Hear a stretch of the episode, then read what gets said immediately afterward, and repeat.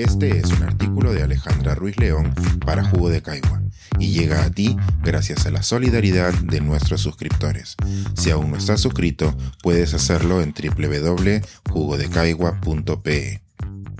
Nostalgia de un museo de vanguardia. Lo que alguna vez fue un proyecto pionero en América Latina, hoy se encuentra sin techo. Gobierno disuelve y liquida el ITINTEC anunciaba la portada del diario Gestión del 9 de noviembre de 1992.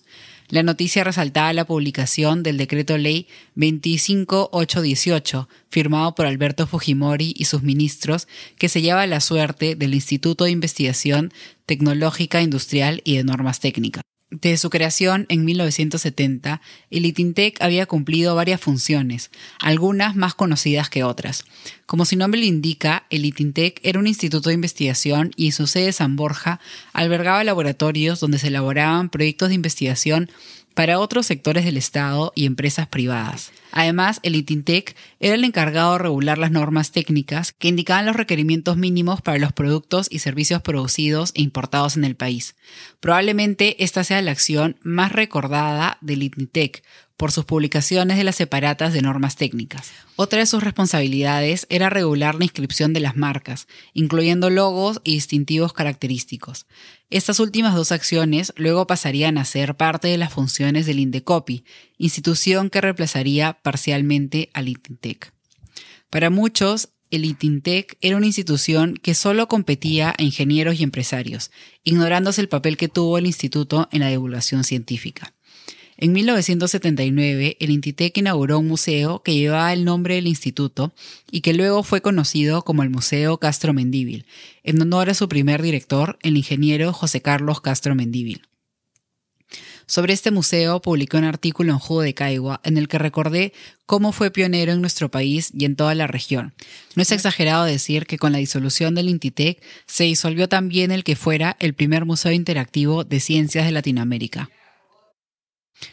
Antes de anunciar la disolución del Intitec, el diario Gestión había anunciado también en portada cómo se iban a repartir las funciones del Intitec entre otros sectores del Estado. Lo referente a marcas y normas técnicas pasaría a ser parte del recién formado Indecopi, mientras que otras funciones de investigación pasarían a universidades y empresas. Tras la división y repartición del Intitec, el museo quedó en el aire y finalmente pasó al patronato del Parque de las Leyendas, como lo recuerdan quienes observaban el desmantelamiento de la institución.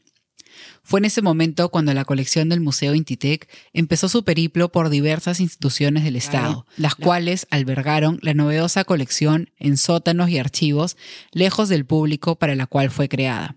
Del Parque de las Leyendas, la colección se mudó al Instituto Nacional de Cultura, para luego encontrar su destino actual en el archivo del Concitec. Desde que se cerró el Intitec en 1993, no han faltado ganas por reabrir el museo. Diversas iniciativas han sido lideradas por Jorge Ro, quien fuera el director del Intitec cuando se aprobó la creación del museo, y otros científicos como Benjamín Martí Corena, Julio Curuigua y Luis Repeto, quienes publicaron los lineamientos para un nuevo museo de ciencia y tecnología, continuando así los esfuerzos iniciados por el Museo Itintec en 1979.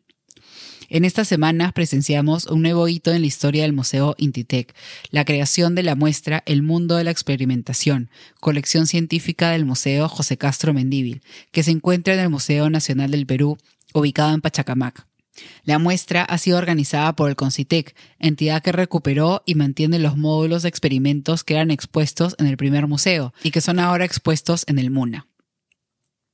No he visitado personalmente la muestra, sin embargo, algunos visitantes me enviaron fotografías y videos de ella, pues saben que mi tesis se basa en la historia de este museo.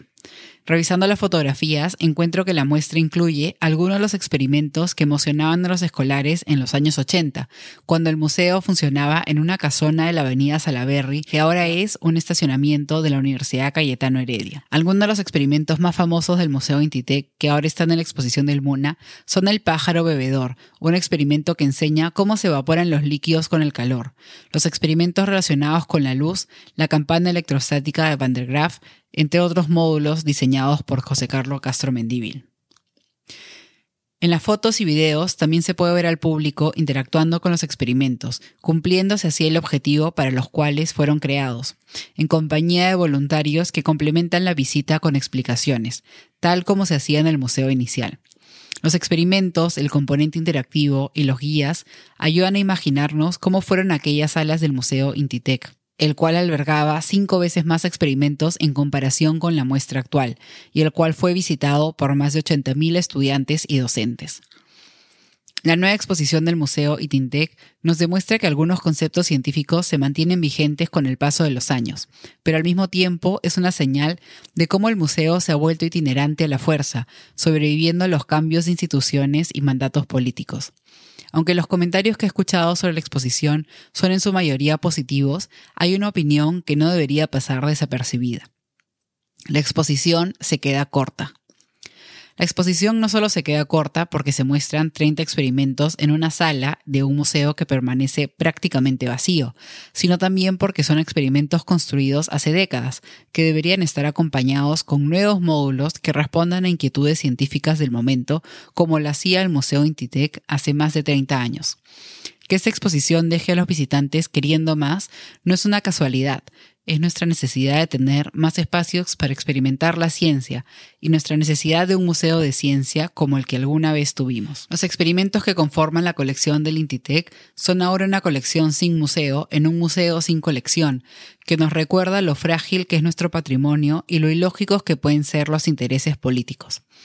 De la colección del Intitec no solo son frágiles los módulos de los experimentos que van desapareciendo con cada mudanza del Concitec, sino también lo es el propio archivo del Intitec, que se encuentra repartido entre el archivo del Indecopi y el Archivo General de la Nación, el cual se encuentra a puertas de ser desalojado y que podría convertirnos en una nación sin archivo. Mientras vemos cómo se desintegra la historia y antes de que otro diario anuncie alguna disolución y liquidación, conviene visitar la muestra del Intitec y firmar esta carta para salvar el Archivo General de la Nación.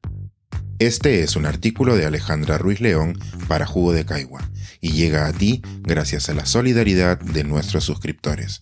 Si aún no estás suscrito, puedes hacerlo en www.jugodecaigua.pe.